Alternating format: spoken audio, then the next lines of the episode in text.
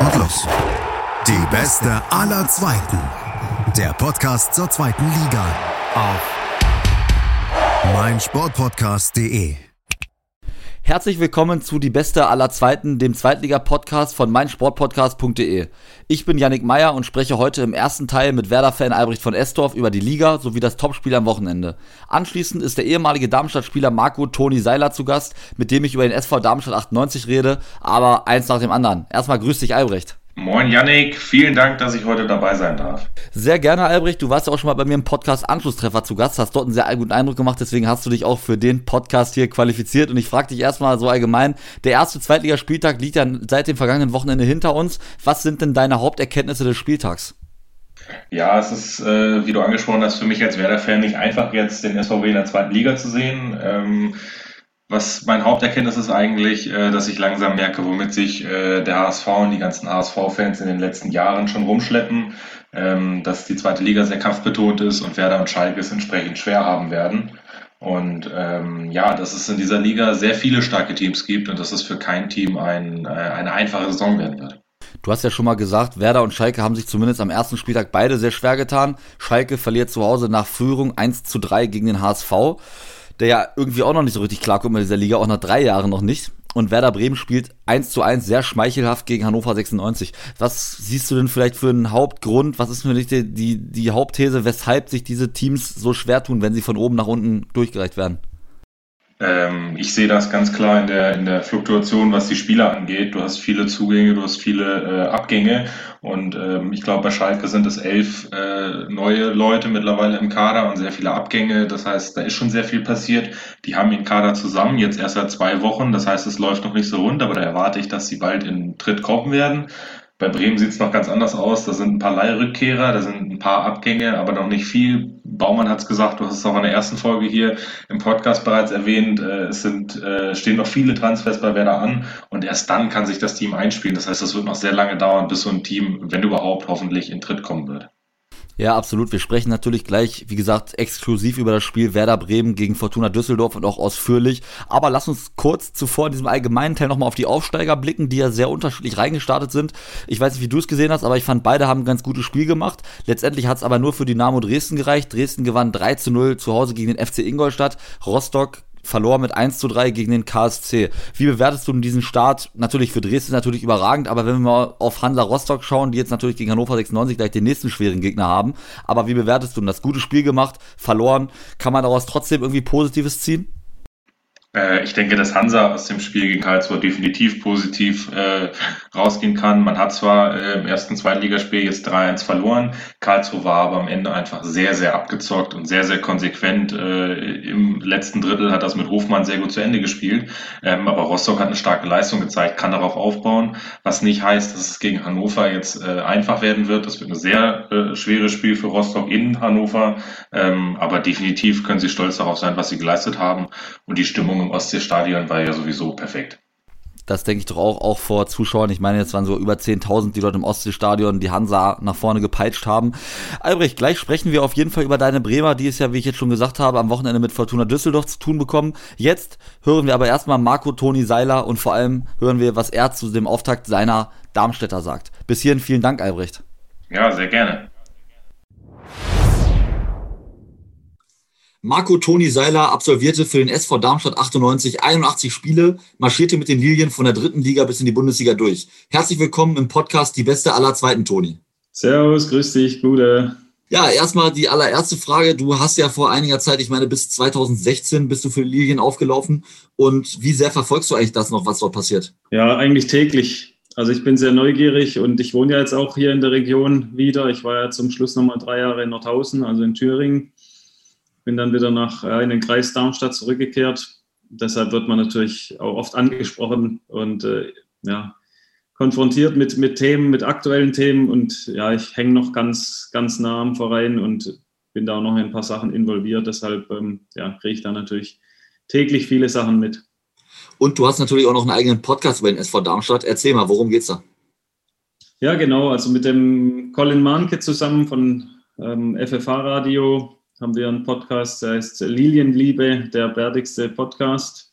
Und da geht es halt rund um Darmstadt 98, aber auch nicht nur. Also wir schauen natürlich auch immer mal in andere Sportarten rein oder jetzt äh, nach der EM auch mal kurz über Deutschland gesprochen. Also wir haben da verschiedene Themen, aber das Hauptthema ist natürlich Fußball und Darmstadt 98. Genau, Toni. Wir wollen natürlich heute auch über Fußball sprechen, über die beste Liga, über die beste zweite Liga aller Zeiten, auch wenn man das ja häufig so sagt. Dieses Jahr scheint es ja wirklich so zu sein. Wie viel Bock hast du noch auf diese Saison? Ja, unglaublich viel. Also ich glaube, man hat, man hat jedes, jedes Wochenende irgendwie ein, ein Topspiel. Also sowieso mehrere Topspiele eigentlich. Aber auch wenn ich jetzt die, die Lilienbrille auf habe, ähm, ja, gibt es eigentlich kaum Spiele, wo man jetzt sagt, hm, ja, ist jetzt etwas uninteressanter. Also sind wirklich tolle Mannschaften drin. Und ich glaube, dass es dieses Jahr auch relativ ausgeglichen sein kann. Also man hat natürlich immer so ein paar Favoriten auf dem Papier. Aber wie wir aus den letzten Jahren jetzt gelernt haben, sind ja die, die Favoriten auf dem Papier nicht zwingend die, die dann am Ende ganz oben stehen. Deshalb freue ich mich auf eine spannende Saison. Mhm. Lass uns gleich mal über das erste Wochenende sprechen, über den ersten Spieltag, der nun ja hinter uns liegt. Die Lilien haben zu Hause 0 zu 2 gegen den Jan Regensburg verloren. Natürlich, es gab einige Probleme bei dem Spiel, über die wir natürlich auch gleich sprechen wollen. Aber das ist zum Auftakt schon ernüchternd und hat man sich schon in Darmstadt anders vorgestellt gegen Regensburg, oder? Absolut. Also auch ich ähm, wenn man jetzt wirklich die Liga betrachtet, wir haben, oder ich habe gerade gesagt, dass es kaum ähm, Spiele gibt, die jetzt in Anführungszeichen uninteressant sind. Aber ich sage jetzt mal so ein Auftaktspiel gegen Regensburg, da erwartet man schon einen Heimsieg. Also ich habe es zumindest erwartet. Und ähm, ich bin halt der Meinung, dass Regensburg eher eine Truppe ist, die sehr unangenehm zu bespielen ist. Also das wissen wahrscheinlich alle Zweitliga-Clubs äh, aus dem letzten Jahr. Aber ähm, das wird eher eine Mannschaft oder ein Verein sein, meiner Meinung nach, die im hinteren Drittel landen werden. Und dann ist es, glaube ich, schon wichtig, ähm, gerade gegen Teams, die dann nachher vermeintlich unten stehen werden, die Heimspiele ge zu gewinnen. Und das war, war ein, bitteres, ein bitteres Erwachen am ersten Spieltag. Absolut. Nun war ja Darmstadt 98 auch schon vor dem ersten Spieltag Corona geplagt. Es gab ja leider den einen oder anderen Corona-Fall, weshalb dann auch ein paar Spieler in Quarantäne sein mussten. Fandest du es richtig, dass das Spiel angepfiffen wurde oder sagst du, man hätte auch drüber nachdenken können, das Spiel zu verlegen und dann wären die Chancen für Darmstadt besser gewesen? Also ich bin mir sicher, dass die Chancen, wenn man das Spiel verlegt hätte, ähm, deutlich äh, höher gewesen wären. Also man muss schon sagen, es war jetzt nicht irgendwie ein, zwei Spieler, sondern glaube ich sechs, sieben, acht Spieler, die dann weggefallen sind. Auf der anderen Seite ähm, will man den Profifußball ja auch spielen lassen und dann muss man diese Spiele durchziehen. Also ich, meiner Meinung nach gibt es da kein Jammern. Wir hatten letztes Jahr ein paar Fälle, es wird dieses Jahr auch wieder ein paar Fälle geben. Da tut es halt als Verein und als Mannschaft mal kurz weh und man hat vielleicht auch nicht diese ja, ausgeglichene Chancengleichheit sozusagen, aber also meiner Meinung nach muss gespielt werden, sobald eine gewisse Anzahl von Spielern da sind, weil sonst finde ich es auch wieder ungerecht, wenn man wegen jedem wegen jeden Kleinigkeit in Anführungszeichen äh, die Spiele verlegen kann, wie man das will. Also mhm. es gibt andere Vereine, die haben vielleicht weniger Corona-Fälle, aber dafür mehr Verletzte. Die äh, haben auch nicht rum zu jammern. Also meiner Meinung nach war das komplett richtig, das Spiel äh, stattfinden zu lassen. Mhm. Jetzt blicken wir mal nach vorne. Jetzt geht es ja am, an diesem Wochenende am Freitag gegen den Karlsruher Sportclub auswärts und es sind leider Gottes noch vier weitere Corona-Fälle hinzugekommen. Unter anderem Tobias Kempe hat äh, Corona, unter anderem auch Skarke, ich weiß nicht, Quarantäne oder sie haben sogar Corona, weiß ich gar nicht so genau. Ähm, aber was sagst du jetzt? Jetzt, wo es noch mehr Fälle sind, wird es natürlich noch schwieriger. Ich habe gehört, 14 Spieler stehen Thorsten Lieberklick noch zur Verfügung und da sind vier U19-Spieler dabei. Ist das dann überhaupt noch im Sinne des Wettbewerbs, dieses Spiel stattfinden zu lassen oder muss man jetzt wirklich dann absagen? Ich glaube, im Sinne des Wettbewerbs ist es natürlich nicht. Aber es gibt eine ganz klare Vereinbarung zwischen dem DFB und den Vereinen, dass halt ab einer gewissen Spieleranzahl das Spiel ähm, ja, stattfindet. Und ich habe es jetzt nicht ganz im Kopf, ob da was geändert wurde, aber ich meine vom letzten Jahr, da hatten wir den Fall mit Würzburg, die dann gerade an dem Wochenende in Darmstadt gespielt haben. Ich meine, dass wir 15 Spieler ähm, aus dem Kader ähm, bereit sein müssen sozusagen oder außerhalb von Corona bereit sein müssen, damit das Spiel stattfindet. Und ich kenne jetzt äh, die ganz genaue Zahl auch nicht. Ich habe gestern auch gelesen, dass es dass aktuell 14 Spieler zur Verfügung stehen, inklusive den ähm, vier U19-Spielern. Aber ich glaube, dass zu dieser Anzahl der Spieler halt auch noch die addiert werden, die jetzt im Moment im Verletztenstand sind. Also die nicht wegen Corona ausfallen. Und dann ist meiner Meinung nach so, dass man dann schon 17, 18 Spieler, glaube ich, bei Darmstadt hätte, wenn dieser Fall eintritt, dann vielleicht passiert auch bis morgen nochmal irgendwas, dass vielleicht noch ein Fall auftritt oder das Gesundheitsamt noch Spieler in Quarantäne schickt, das weiß man ja nie. Aber meiner Meinung nach, äh, wenn diese 17, 18 Spieler, die spielfähig wären, außer Corona, dann da sind, dann wird auch dieses Spiel stattfinden. Mhm. Okay, also wir gehen mal davon aus, dass das Spiel auch stattfinden wird. Und ich weiß nicht, wie es dir geht, die wird es genauso gehen, Toni. Wir sind einfach satt von dieser Corona-Thematik, deswegen lass uns mal lieber über andere Dinge sprechen und über das Sportliche, weil das einfach viel mehr Spaß macht. Ja, bei Darmstadt 98 gab es natürlich im Sommer einen großen Umbruch. Der Trainer ist unter anderem gegangen. Markus Anfang ist zum SV Werder Bremen gewechselt. Nun ist Thorsten Lieberknecht, unter anderem Ex-Trainer von, äh, von Eintracht Braunschweig, mit dem er damals auch in die erste Liga aufgestiegen ist, Trainer bei Darmstadt. Wie findest du die Wahl auf ihn? Sehr, sehr gut. Also ich bin ganz großer Fan von ihm, muss ich sagen. Vielleicht nochmal kurz in die Vergangenheit zu gucken. Das war ein toller Saisonabschluss, den man letztes Jahr noch erreicht hat. Man ist ja wirklich bis zur Winterpause dann und auch nach der Winterpause noch tief unten drin gesteckt. Hat sich da wirklich ausgekämpft und am Ende, glaube ich, Platz sieben erreicht. Dann natürlich die ganz große Enttäuschung von Markus Anfang, dass er dann geht. Also da bin ich tief enttäuscht und das kann ich auch nicht verstehen. Aber so ist es im Fußball, das muss man akzeptieren. Und den Thorsten Lieberknecht hatte, glaube ich, auch niemand mehr so richtig äh, auf seiner Liste. Und ehrlich gesagt, ich auch nicht, als ich mir Gedanken gemacht habe, wer jetzt da kommen könnte. Aber ich finde, die Wahl, die passt wie die Faust aufs Auge. Also er ist ein Trainer, der un, unheimlich sympathisch ist, der zehn Jahre bei Eintracht Braunschweig war. Das findet man heute auch kaum noch im Profisport. Also er hat auch diese Bindung an Vereine, wenn das funktioniert, wenn er sich wohlfühlt und die Mannschaft sich wohlfühlt.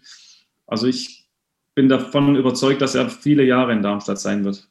Mhm. Lass uns noch mal ganz kurz zurückblicken. Du hast ja eben gesagt, du kannst es gar nicht verstehen von Markus Anfang, dass er eben diesen Schritt gegangen ist, der jetzt ja beim SV Werder Bremen ist. Wenn man das erstmal hört, von Darmstadt nach Bremen, klingt das ja zumindest erstmal schon irgendwo nach einem, nach einem Fortschritt. Aber erläuter mal, warum kannst du es denn überhaupt nicht nachvollziehen, diesen Wechsel?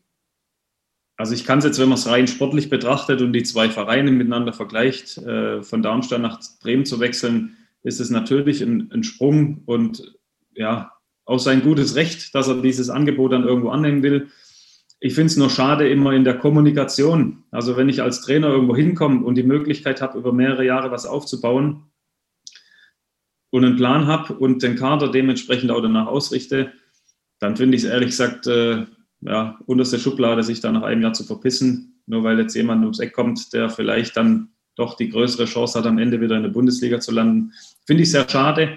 Aber das ist halt der Sport. Also das muss man akzeptieren. Dennoch bin ich äh, menschlich da schon enttäuscht. Gut, dann lass uns mal über Thorsten Lieberknecht sprechen. Du sagst ja, auch wenn Markus Anfang jetzt weg ist, da hat man einen sehr guten Trainer gefunden. Was zeichnet Ihnen aus, außer diese Vereinstreue, die du eben schon angesprochen hast und die ja, wieder, was du auch meinst, im Profifußball schon sehr wichtig ist? Ja, ich meine, das ist die höchste Auszeichnung, die man eigentlich als Trainer kriegen kann, wenn man viele, viele Jahre, also zehn Jahre bei einem Verein arbeitet, arbeiten darf und sehr gute Arbeit macht. Das ist eine Auszeichnung dann für alle Seiten.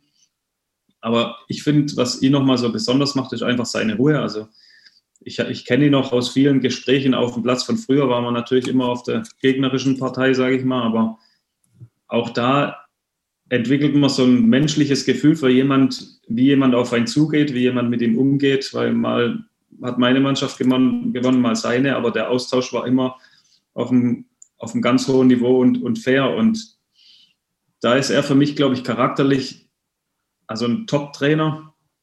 Und wenn du zehn Jahre in einem Verein gearbeitet hast und vor allem auch die Erfolge, die er da hatte, das zeichnet dich ja auch aus, dass du eine Mannschaft entwickeln kannst. Und all diese Punkte, die brauchen wir jetzt in Darmstadt. Also wir haben im Prinzip, in Anführungszeichen, sind wir von einem Trainer im Stich gelassen worden. Wir haben die Mannschaft verjüngt. Wir haben wieder einen Umbruch. Wir haben wieder viele, viele neue Spieler, viele junge Spieler. Und dann braucht man so einen Trainer und so ein Profil, der halt wirklich eine, eine Mannschaft entwickeln kann. Und das hat er bewiesen. Und aus diesem Grund glaube ich, dass er der perfekte Mann ist für uns. Du hast ja gerade schon mal den Umbruch auch im Kader angesprochen. Lass uns noch mal ein bisschen die Kadersituation beleuchten. Ja, da ja, gab es ja einige Abgänge im Sommer. Natürlich fällt einem da Serdar Dosun ein, der Top-Torjäger der Liga, der natürlich sehr, sehr wehtut, aber zum Beispiel auch ein Immanuel Höhn und auch ein Viktor Palsson, der aus meiner Sicht in den letzten Jahren einer der besten Sechser der zweiten Liga war und der tut sicherlich auch sehr weh. Ähm, was meinst du denn? Wie ist es möglich, diese drei Spieler zu ersetzen? Ja, eins zu eins zu ersetzen ist ganz schwierig. Also man hat ja im Prinzip diese komplette Achse äh, verloren, vom Innenverteidiger zum zentralen Sechser äh, bis zum Torjäger. Das kann man eigentlich nur über, über mehrere Schultern verteilen. Ähm, oder halt die Hoffnung natürlich, dass einer von den, von den Neuen, von den Jungs ähm, explodiert. Also ich meine, wenn ich mich zurückerinnere, als Serdar Dursun kam, da hat man schon gewusst, dass er weiß, wo die Kiste steht und dass er eine gewisse Qualität hat. Dass er allerdings dann weit über 20 Tore macht, ähm, hat jetzt wahrscheinlich keiner erwartet. Und so jemand zu finden, da muss man entweder viel Geld in die Hand nehmen und selbst wenn man das Geld in die Hand nimmt, hat man nicht die Garantie, dass es dann funktioniert. Und von dem her ist, glaube ich, dieses, diese Idee, das auf mehrere Schultern zu verteilen, die richtige. Weil ansonsten wird es schwierig. Also wenn wir die Tore von Serda irgendwie abziehen vom letzten Jahr, dann wäre auch Darmstadt 98 deutlich weiter hinten und vielleicht sogar mitten im Abstiegskampf gewesen. Von dem her hoffe ich, dass die Jungs halt oder die neuen Jungs, die Jungen, aber auch so erfahrene wie ein Tobi Kempe, dann irgendwo ähm, ja, in, einer, in einer Vielzahl an die zehn Tore rankommen, dass man das irgendwie kompensiert. Ja, du hast es schon angesprochen, es gibt natürlich auch einige Neuzugänge. Da sind zum Beispiel Lasse Sobiek in der Innenverteidigung zu nennen oder auch ein Benjamin Goller, der ja zuletzt auch beim Karlsruher SC in der zweiten Liga auf sich aufmerksam gemacht hat. Wie zufrieden bist du mit der Kaderplanung und auch mit den Neuzugängen? Sehr gut eigentlich. Also man hat, ähm, glaube ich, jetzt bis auf Lasse keinen geholt, der jetzt den, den riesen Namen hat, würde ich jetzt behaupten. Eher auf junge Spieler oder Spieler aus, dem, aus Österreich dann auch gesetzt ich glaube, dass es in der Innenverteidigung wichtig ist, dass man da einen erfahrenen Mann hat und den hat man jetzt gefunden. Er ist ja ein, also eine unfassbare Latte. Der das ist ja Wahnsinn, was er auch für eine Statur mitbringt. Und im vorderen Bereich muss man halt, wie gesagt, hoffen, dass da der ein oder andere zündet. Ich meine, es sind junge Spieler, sie haben bewiesen, dass sie es können. Nur halt kommt natürlich in so einer Zweitligasaison dann auch immer mehr dazu, als nur, ja, ich, ich habe es schon bewiesen. Also es wird mit Sicherheit ein paar Probleme geben, die man jetzt eigentlich aktuell schon spürt mit dem dünnen Kader. Und da müssen die Jungs wachsen und müssen sich weiterentwickeln. Und dann gehört auch der Trainer dazu. Und da wir da einen guten haben, bin ich da guter Dinge, dass es, äh, dass es in die richtige Richtung geht. Toni, wir haben es ja eingangs erwähnt, die Liga ist extrem stark besetzt. Was würdest du denn sagen, was traust du denn Darmstadt in dieser Liga zu? Was, was sollte denn das Ziel sein nach Platz sieben auch im letzten Jahr? Sollte man noch weiter nach oben schauen oder sollte man ganz tief stapeln und sagen, wieder nichts mit dem Abschiedskampf zu tun haben, im Mittelfeld landen? Ist das eine gute Marschroute? Aus meiner Sicht ja. Also ich glaube, es wäre vermessen, irgendwelche Ziele auszugeben, äh, die irgendwo über Platz sieben hinausgehen. Also finde ich schwierig. Ich glaube, dass der, der Kader auch so zusammengestellt ist und die Philosophie folgende ist, dass junge Spieler weiterentwickelt werden und dass man halt in der zweiten Liga für Darmstadt 98 eigentlich die perfekte Liga hat. Also ich sehe es vermessen, jetzt da irgendwie von, von Träumereien und Aufstieg zu sprechen. Wir sind mitten im Stadionumbau, kostet einen Haufen Kohle. Und äh, jetzt in die dritte Liga abzusteigen, wäre das größere Risiko für diesen Verein. Und deshalb kann das Ziel nur Klassenerhalt sein. Und wenn es nachher Platz sieben ist, ist es schön. Wenn es nachher Platz zwölf ist, ist es auch gut. Und, und wenn wir das knapp äh, schaffen und äh, ja irgendwo auf Platz 14, 15 landen, ist das für mich auch völlig in Ordnung. Also da gibt es überhaupt gar keine Zielvorgabe. Klassenerhalt mhm. ist das Ziel. Okay, du hast ja eben schon mal angesprochen, den Stadionumbau am Böllenfalltor. Ich weiß nicht, also als ich das Spiel am Wochenende gesehen habe, habe ich es erst gar nicht wiedererkannt im Vergleich zur letzten Saison, weil dann ja schon noch einiges passiert ist seit Mai. Bist du bislang zufrieden, wie es ausschaut? Ja, sehr. Also es ist eine tolle Gegend gerade geworden. Ich meine, die Seiten hinter den Toren hatten wir natürlich mit Stahlrohrtribünen damals schon, glaube ich, zu Zweit- und Bundesliga-Zeiten errichtet. Das wird auch so bleiben. Und die Haupttribüne, ja, die wird voraussichtlich nächsten Sommer fertig sein. Und dann ist das also ein, ein Wahnsinnsstadion. Wenn man mhm. das vergleicht mit dem, sage ich mal, traditionellen Stadion, in dem ich zum Beispiel deutlich lieber gespielt habe. Also ich habe das Stadion geliebt und ich hätte es auch so gelassen. Aber ähm, ja, jetzt, wenn man, wenn man dann doch mit der Zeit gehen will und ja, die Situation auch irgendwo ausnutzt, wenn man sich in der zweiten Liga etabliert hat, dann ein reines Fußballstadion zu machen, dann äh, ja, das, also es wird ein geiles Ding. Glaube ich, aber das hast du absolut recht. Ich war ja auch mal als Gästefan mit 96, war ich einmal da in Darmstadt und das hat schon was, wenn man dann rausgeht und da auf den Dixie-Klos draufgehen muss zum Beispiel und auch dieses altehrwürdige einfach auch, dass diese, ja, selbst der Stadionsprecher, das war ja irgendwie alles auch nicht so die optimale Soundqualität, aber ich fand's ja. mega und das war halt mal absolut was anderes. Ne? Und deswegen ein bisschen schade finde ich auch, dass man das eben auch so neumodisch gemacht hat, auch wenn es natürlich auch schön ist. Ne? Aber Darmstadt hat halt so seinen eigenen Flair und das wäre eigentlich auch cool gewesen, wenn man den irgendwie behalten hätte können, finde ich. Ja, ich glaube, man hat versucht, jetzt so ein paar Elemente einfach ähm, ja doch da zu belassen. Also diese, diese bekannte Uhr, die, die da immer stand, in der Nordkurve, die baut man jetzt ins Stadion mit ein. Also man versucht ein bisschen Tradition mitzunehmen, aber es ist natürlich schwierig. Ähm, ja, aus, dem, aus dem alten Stadion ein, ein neues zu machen und den alten Flair zu bewahren, das ist eigentlich heute unmöglich. Und hm. Ich glaube, dass es für die, für die Zuschauer, für die Fans schon angenehmer wird, wenn ich da meine, meine normalen Toiletten habe und ähm, ja, wenn die Kabine des Gegners dann noch etwas schöner aussieht und äh, ja, die Essenstände dann halt da sind. Ich glaube schon, dass es angenehmer wird, aber da gibt es halt, wie gesagt, zwei Meinungen. Der eine mag halt mehr die Tradition, der andere freut sich über, über moderne Stadien. Ich als Spieler mhm. habe immer geliebt, in den, in den alten Arenen aufzulaufen, weil da halt dieser alte Geist noch unterwegs war. Aber ich gehe natürlich auch gerne in neue Stadien, ist ja ganz klar. Ja, jetzt am Freitag geht es ja für Darmstadt dann ins altehrwürdige Wildparkstadion nach Karlsruhe, was ja, glaube ich, auch gerade im Umbau steckt. Die sind jetzt auch ziemlich weit mit dem Umbau schon. Toni, zum Abschluss dieser Folge, was ist denn dein Tipp für das Spiel? Das ist ein extrem schwieriges Spiel, weil man die Situation noch nicht 100% einschätzen kann. Also bleibt es jetzt bei den, sage ich mal, 14 Spielern, die fit sind, oder fällt vielleicht nochmal jemand weg? Man wird mit Sicherheit nicht die elf aufstellen können, die Thorsten Lieberknecht gerne auf dem Platz hätte. Das ist auch klar. Aber dennoch entstehen in solchen Momenten auch immer wieder ja, besondere Geschichten. Vielleicht explodiert der ein oder andere Spieler, den man gar nicht auf dem Zettel hat, jetzt am, am Freitag. Wobei ich glaube, dass es halt, der, der KSC hat eine tolle letzte Saison gespielt, ist gut reingekommen in die Saison. Es wird unfassbar schwierig. Ich würde mir wünschen, dass wir einen Punkt mitnehmen und eins einspielen. Aber rein von meinem ja, Gefühl glaube ich, dass der KSC das Spiel äh, 2-0 gewinnt. Okay, vielleicht überrascht dich dann ja doch dein Gefühl und irgendwie ist doch noch was zu holen, zumindest ein Punkt. Wird natürlich schwierig mit dieser Corona-geplagten Mannschaft. Wir haben es jetzt ja genügend besprochen und wir sind natürlich gespannt, wie es dann ausgeht, dieses Spiel am Freitagabend. Aber erstmal danke ich dir jetzt, Toni, für deine Teilnahme hier. Hat mir großen Spaß gemacht. Ja, sehr gerne. Vielen Dank für deine Einladung und ja, komm jederzeit gerne wieder. Super, gern, das mache ich. Schatz, ich bin neu verliebt. Was? Drüben. Das ist er. Aber das ist ein Auto. Ja, eben. Mit ihm habe ich alles richtig gemacht. Wunschauto einfach kaufen, verkaufen oder leasen. Bei Autoscout24. Alles richtig gemacht. Wie baut man eine harmonische Beziehung zu seinem Hund auf? Puh, gar nicht so leicht. Und deshalb frage ich nach, wie es anderen Hundeeltern gelingt, beziehungsweise wie die daran arbeiten. Bei Iswas Dog reden wir dann drüber. Alle 14 Tage neu mit mir, Malte Asmus und unserer Expertin für eine harmonische Mensch-Hund-Beziehung, Melanie Lippisch. Iswas Dog mit Malte Asmus. Überall, wo es Podcasts gibt. Nun blicken wir auf das Topspiel des Spieltags und das tue ich nicht alleine. Ich bin der Moderator Janik Meyer, mache das zusammen mit Albrecht von Esdorf, einem Fan des SV Werder Bremen und mit dem schaue ich natürlich auf das Spiel der Hanseaten und zwar gegen Fortuna Düsseldorf.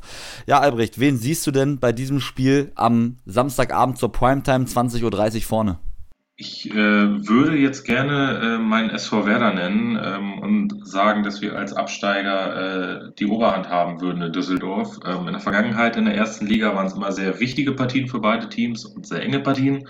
Ähm, ich sehe Düsseldorf einfach aufgrund der Tatsache, dass sie einen sehr eingespielten Kader haben. Zehn äh, Spieler in der Startelf am ersten Spieltag waren schon in der Vorsaison dabei. Ähm, aufgrund der Eingespieltheit sehe ich sie leicht vorne, ähm, auch wenn ich auf einen Punkt äh, meiner Bremer hoffe. Lass uns mal auf den ersten Spieltag der beiden Mannschaften schauen. Wir fangen natürlich mit Werder Bremen an. Ich habe es ja eingangs schon erwähnt, es gab ein 1 zu 1 zum Auftakt gegen Hannover 96. Erzähl mal, was lief denn da eigentlich genau falsch bei den Hanseaten? Ja, ich fand den Start ins Spiel gar nicht schlecht. Ähm, so ein bisschen äh, neue Energie, die vielleicht auch durch den neuen Trainer und durch so eine Art Neuanfang entfacht wurde. Ähm, am Ende hat man dann einfach gemerkt, dass vor allem im Mittelfeld oder im letzten Angriffsdrittel noch viel ähm, fehlte, was so Organisation, was so eine klare Spielidee angeht. Und hinten war es Toprak, der versucht hat, das Ding irgendwie zusammenzuhalten, hatte dabei seine Schwierigkeiten. Die Viererkette ist nicht ein, eingespielt. Das sind einfach, einfach Abläufe, die reinkommen müssen. Und die große Gefahr besteht halt eben, dass die elf Spieler, die dort auf dem Platz stehen, nicht diejenigen sein werden, die den Rest der Saison so in dieser Form bestreiten werden. Genau, du sprichst es an. Ich habe es ja auch schon in der letzten Folge erwähnt, 15 bis 20 Transfers. Davon redet zumindest Frank Baumann ja, ich finde diese Aussage schon extrem schwierig, sowas überhaupt zu sagen, weil man irgendwo da auch dem Team schon ein Alibi schafft. Aber lass uns mal darüber reden, wie schwierig ist denn das eigentlich für Markus Anfang, sich mit seiner Mannschaft einzuspielen. Er hat jetzt auch nach dem Spiel gesagt, ähm, ja, er spielt momentan ein System mit dieser Mannschaft, kann aber sein, dass er es nochmal komplett umstellen muss auf die Mannschaft, die er dann eben ab Ende August hat. Ist es so überhaupt möglich, vernünftig in die Saison reinzustarten? Ähm, meiner Meinung nach nicht. Ähm, ich finde es auch problematisch und sehe es da so wie du. Ähm, mit solchen Aussagen schafft Baumann dem Team und dem Trainer Alibis und der Trainer hat mit seiner Aussage jetzt sich auch eben versucht, in der Öffentlichkeit ein Alibi dafür zu schaffen, dass das Team noch nicht so performt, wie es vielleicht von den Fans erwartet wird. Ähm, ich sehe da ganz klar das Management rund um Frank Baumann in der Verantwortung, den Kader rechtzeitig zu, ähm, rechtzeitig äh, zur Saisonvorbereitung zusammen zu haben. Denn nur wenn man den Kader frühzeitig zusammen hat, kann man sich gut vorbereiten, kann eingespielt sein und kann dann Leistung bringen. Das ist nicht der Fall und das ist ein großer Nachteil aktuell für Werder. Genau, auf welchen Positionen siehst du denn eigentlich speziell bei Werder noch Handlungsbedarf? Also wo meinst du, muss man noch Spieler abgeben und vor allem, wo muss man noch Spieler verpflichten? Ähm, primär sehe ich auf den offensiven Außen noch Handlungsbedarf, dass man da vielleicht noch Spieler holen kann. Jetzt haben wir am ersten Spieltag gegen Hannover mit Agu auf links, der eher ein Linksverteidiger ist, und Sargent, der eher ein zentraler Stürmer ist, auf rechts außen gespielt. Da sehe ich noch Handlungsbedarf. Rasch, Rashica ist gegangen. Ähm, man hat nicht so viele Spieler im Kader, die diese Position äh, spielen können. Und ähm, alles andere wird dann aufgrund der Abgänge ähm, eben entschieden werden, wo dann noch Nachholbedarf ist. Es gibt äh, Spieler mit guten Gehältern, die den Verein verlassen müssen, allein aus finanzieller Perspektive. Und da muss dann eben dann mit günstigeren, im Idealfall jungen, entwicklungsfähigen Spielern ähm, wieder nachgebessert werden. Aber das ist eine, eine anspruchsvolle Aufgabe und ähm, jetzt ist noch ungefähr ein Monat Zeit, diese bestmöglich zu lösen. Lass uns nochmal auf den Gegner am Samstag schauen. Es geht ja gegen die Fortuna aus Düsseldorf, die, wir haben es ja schon erwähnt, du meinst ja auch schon zehn Spieler, die noch in der vergangenen Saison da waren und die, da waren, die auch wirklich gespielt haben, waren auch jetzt wieder zum Auftakt in Sandhausen dabei. Wie bewertest du den Auftakt der Fortuna? Also 2-0 Sieg, war es für dich glücklich, war es hochverdient, waren sie die klar bessere Mannschaft, war es ein guter Auftakt oder sagst du, hm, da ist auch noch auf jeden Fall Potenzial nach oben? Ähm, es war definitiv kein überragender ähm, überragender Sieg. Ähm, äh, du hattest den in der letzten Folge, wenn ich das richtig erinnere, auch so getippt, den 2-0 Auswärtssieg der Fortuna. Ähm, es war am Ende erwartbar und am Ende haben sie sich auch aufgrund ihrer, ihrer Effizienz durchgesetzt. Hennings, ähm, der entscheidende Abschlussspieler. Ich fand auch ähm, Appelkamp im Zentrum stark und das Team wirkte einfach wie eine Einheit und hat dann Sandhausen, die jetzt auch kein überragendes Spiel gemacht haben, eben einfach gezeigt, wo die Grenzen sind und souverän gewonnen. Das war kein kein Feuerwerk, kein äh, überragender Saisonstart, aber ein 2 0 Sieg ähm, ist wirklich eine sehr starke Leistung gewesen. Letzte Frage erstmal an dich, bevor wir zu den Tipps kommen. Und das ist gar keine Frage, die speziell was mit diesem Spiel zu tun hat, sondern mit der Anschlusszeit. Es geht dann ja am Samstagabend um 20.30 Uhr rund. Diese Zeit soll ja die Spiele am Montagabend in der zweiten Bundesliga ersetzen. Wie findest du diese Anschlusszeit?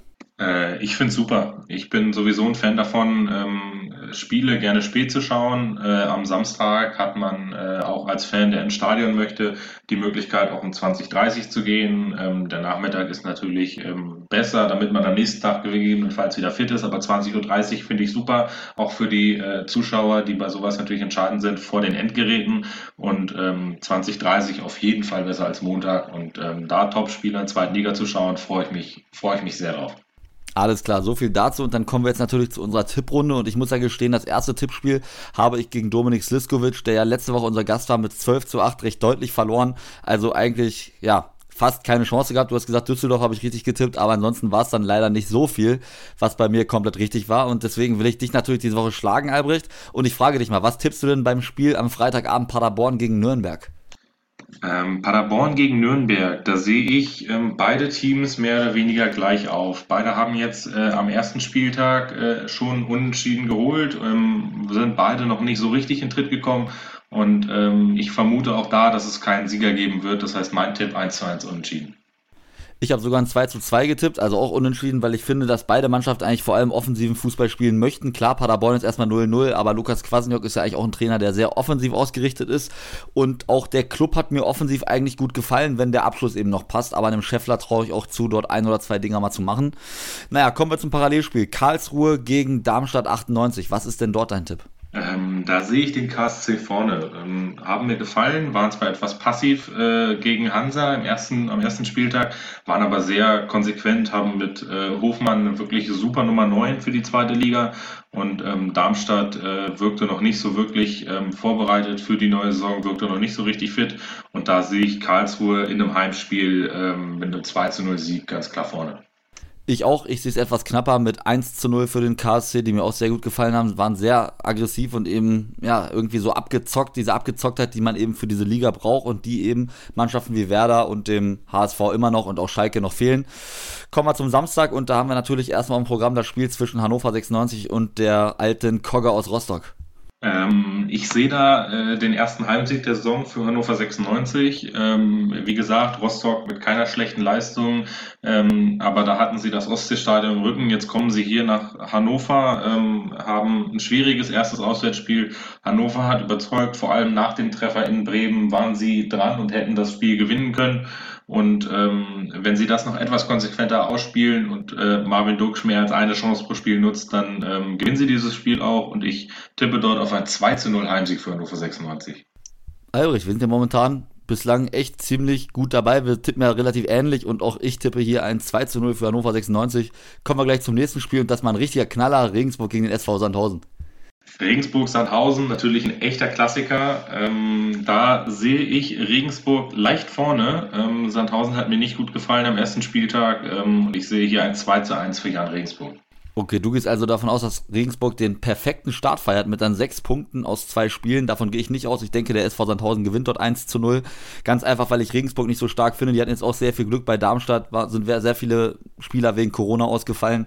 Deswegen sehe ich die gar nicht so gut. Und Sandhausen hat sich eigentlich gut verstärkt, wenn ich da mal als Beispiel Pascal Testroth nenne, den ich zum Beispiel auch mal ganz gerne jetzt bei 96 gesehen hätte. Und deswegen glaube ich, dass Sandhausen dort ganz eklig und knapp mit 1 zu 0 gewinnt. Und frage dich, Albrecht, wie geht denn das Spiel zwischen Ingolstadt und Heidenheim aus? Ingolstadt-Heidenheim. Ähm, Ingolstadt als, ähm, ja, als, als Club aus dem Süden ähm, habe ich wenig Berührungspunkte mit, hat mir auch nie gefallen, als sie erste Liga gespielt haben. Ähm, sehe die auch jetzt nicht so stark. Sehe Heidenheim, auch wenn sie ähm, mich ein wenig enttäuscht haben am ersten Spieltag hier vorne, haben individuelle Qualität äh, im Kader, sind sehr eingespielt, darüber kommen sie, sehr gute Einheit und ich sehe dann 1 zu 0 Auswärtssieg für Heidenheim. Okay, auch da unterscheiden sich unsere Tipps leicht. Ich sehe dort ein 1 zu 1 zwischen Ingolstadt und Heidenheim. Und jetzt, aber jetzt bin ich gespannt. Düsseldorf gegen deine Werderaner. Was tippst du denn da? Ja, ich habe bereits gesagt, bei Werder fehlt die Eingespieltheit. Ähm, die, die Einheit bei Düsseldorf ähm, äh, ist stärker, das Team ist eingespielter. Hennings macht mir ein wenig Sorgen, da er in Topform ist. Ähm, trotzdem hoffe ich, dass Füllkrug ins Spiel kommt. Das wird sehr wichtig sein, ähm, dass er mehr äh, Spielaktionen bekommt. Und ähm, ich tippe da optimistisch, ähm, auch wenn das für einen Absteiger aus ersten Bundesliga nicht nach Optimismus klingt. 1 zu 1 äh, zwischen Düsseldorf und Bremen. Also du sagst, Werder holt den ersten, äh, den zweiten Punkt, dann auch das zweite 1 zu 1 in dieser Saison. Ich sage, es wird ganz schwierig für Bremen und Düsseldorf gewinnt das Spiel mit 2 zu 1, weil ich Düsseldorf dieses Jahr auch wirklich sehr, sehr viel zutraue. Werder, wie ich auch schon in der letzten Folge gesagt habe, nicht ganz so viel. Ähm, ja, nächstes Spiel ist HSV gegen Dynamo Dresden. Dort tippe ich ein 3 zu 1 für den HSV und denke, dass Hamburg den zweiten Saisonsieg einfährt. Was sagst du, Albrecht? Äh, da stimme ich dir zu. Dresden mit einem Top-Start, ähm, der HSV aber auch am Ende dann souverän äh, gegen, gegen den FC Schalke. Auch ich sehe hier einen Hamburger Sieg. Ähm, denke, dass es nicht so viele Tore werden. Habe hier 2 zu 1 getippt, aber ähm, tippe auch ganz klar auf den perfekten Start mit sechs Punkten für den HSV. Ähm, die Punkte verlieren werden sie dann wie üblich in der zweiten Saisonhälfte. Und jetzt wird spannend. Kiel trifft auf Schalke. Wie ich finde, ein sehr schwieriges Auswärtsspiel für Schalke, auch wenn Kiel am ersten Spieltag natürlich maßlos enttäuscht hat beim 0 zu 3 in Hamburg beim FC St. Pauli.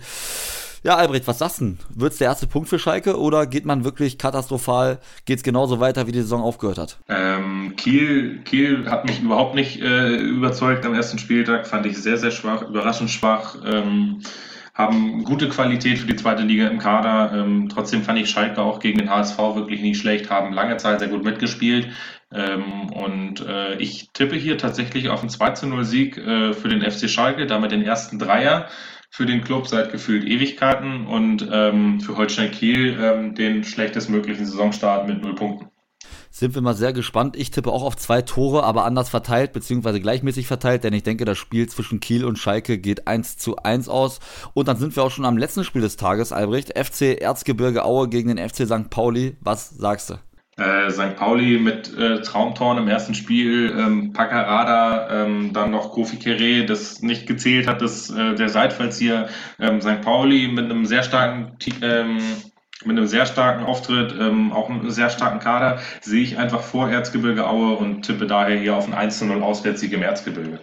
Da gehe ich d'accord mit 1 zu 0 für den FC St. Pauli, sage ich auch. Vor allem, weil ich eben auch sage, dass sich Erzgebirge Aue sehr, sehr schwer tun wird in dieser Saison. Haben sehr bittere Abgänge, wie ich finde, mit Pascal Testroth, den ich ja eben schon mal erwähnt habe, der eben nach Sandhausen gegangen ist, mit Florian Krüger, der jetzt bei Arminia Bielefeld spielt. Also für die wird es, glaube ich, eine sehr schwierige Saison. Aber gut, das ist erstmal das Tippspiel. Wie gesagt, ich hoffe auf den ersten Sieg und äh, die Auflösung gibt es dann natürlich nächste Woche im Podcast, die beste aller Zweiten. Und jetzt danke ich dir erstmal, Albrecht, für deine Anwesenheit heute. Hat Spaß gemacht mit dir. Ja, vielen Dank. Äh, ich freue mich, hier, sein, hier gewesen zu sein. Ähm, vielen Dank, dass ich mitmachen durfte. Ich hoffe natürlich, dass ich das Tippspiel gewinnen werde. Noch mehr hoffe ich auf äh, mehr Punkte, als ich getippt habe für Werder Bremen. Und erst recht mehr, als du getippt hast. Und äh, bin sehr gespannt auf das Wochenende und den zweiten Spieltag. Dann sind wir mal alle gespannt, wie das Wochenende wird. Verfolgt es gerne und natürlich werden wir das auflösen hier in der nächsten Woche, denn dort werden wir auch wieder zurückblicken, kurz auf das Wochenende und dann wieder auf das Wochenende darauf blicken. Wobei ich habe mich gerade vertan. Natürlich gibt es erst in 14 Tagen den Donnerstag wieder die nächste Folge, denn in der nächsten Woche steht dann ja die erste DFB-Pokalrunde an, die natürlich auch spannend wird, aber wenig mit der zweiten Liga zu tun hat. Deswegen müsst ihr euch 14 Tage gedulden. Bis zur nächsten Woche. Also bis dann, haut rein und ciao. Schatz, ich bin neu verliebt. Was? Da drüben. Das ist er. Aber das ist ein Auto. Ja, eben. Mit ihm habe ich alles richtig gemacht. Wunschauto einfach kaufen, verkaufen oder leasen. Bei Autoscout24. Alles richtig gemacht. Und los. Die beste aller Zweiten. Der Podcast zur zweiten Liga. Auf meinsportpodcast.de. Schatz, ich bin neu verliebt. Was? Da drüben. Das ist er. Aber das ist ein Auto. Ja, eben. Mit ihm habe ich alles richtig gemacht. Wunschauto einfach kaufen, verkaufen oder leasen. Bei Autoscout24. Alles richtig gemacht.